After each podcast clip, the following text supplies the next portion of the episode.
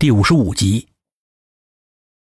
谁家的院落传来阵阵的花香，那么的好闻。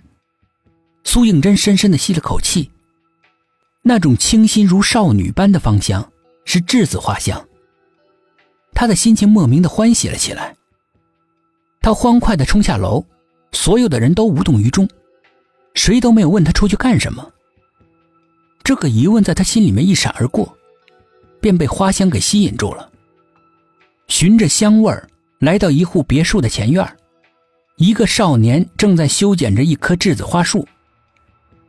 碧绿的树叶，洁白的花朵，再加上美丽的少年，一切仿如梦境。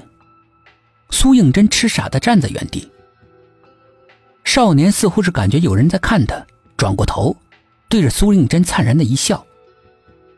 那种美丽，像月空中皎洁的明月。让人神情恍惚。苏应真脸一红，避开了摄人的眼神。少年那双洞察一切的眼眸，满含的笑意向他走过来，手里面握着一束洁白芬芳的栀子花。不言不语，伸手递给他，他伸手接了过来。那份默契，仿佛就是前生已经相熟相知，不开口就能知道对方在想什么似的。苏应真的心里面泛起了涟漪，浑身发烫。真真，你在干什么呢？背后传来了沈志远突兀的声音。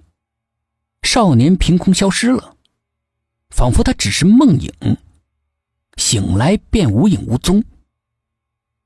苏应真心里惆怅，他回过头，薛品涵和沈志远带着四个姑娘正站在他身后。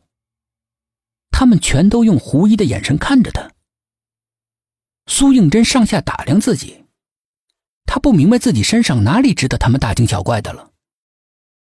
当视线落在拿花的手的时候，他骤然的瞪大了眼睛。他手上握着的，是一束白白的死人花圈上的纸花。苏应真惊骇不已，他慌忙把纸花扔掉。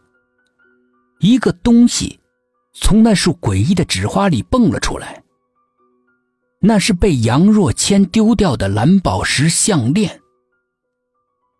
他犹豫着捡了起来，忽然觉得有无数道目光在盯着他，兀地抬起头。一群人穿着黑白丧服的男女，正惊讶地看着他。他这才发现。自己身处在一堆花圈之中，虽然此时正是云淡风轻，满天的白云，苏应真却感觉到阴森、冷然、惊悚不已。他吓得连连后退，无意中碰倒了一个花圈，那个花圈不是按常规向后倒，而是诡异的向他扑了过来。其他的花圈也如多米诺骨牌一样向他涌过来，像潮水一样把他给淹没了。他吓得尖叫一声，两腿乱蹬。忽然发现自己站在悬崖边上，就在挣扎之间，他已经坠入到了无底的深渊。他发出临死前惊恐的叫声，咚的一声。苏应真从床上跌落到地板上，他惊恐的睁开了眼睛，混沌了几秒，大脑逐渐的清醒。刚才自己身处梦境，放眼望去，四个姑娘如雕塑一样一动不动的，像看怪物一样看着他。门突然从外面给撞开了，薛品涵出现在屋里。他扫视了一眼房间，快步的走到他跟前，也没有说话，抱起床上的被子，没头没脑的盖住他。苏应真顿时陷入了突如其来的黑暗之中，心情一下子跌入到了谷底。他一把掀开被子，想要用最恶毒的话大骂薛品涵，却发现他根本就不在房间里，脸上恨意满满的。梅文轩嫌弃的看了他一眼。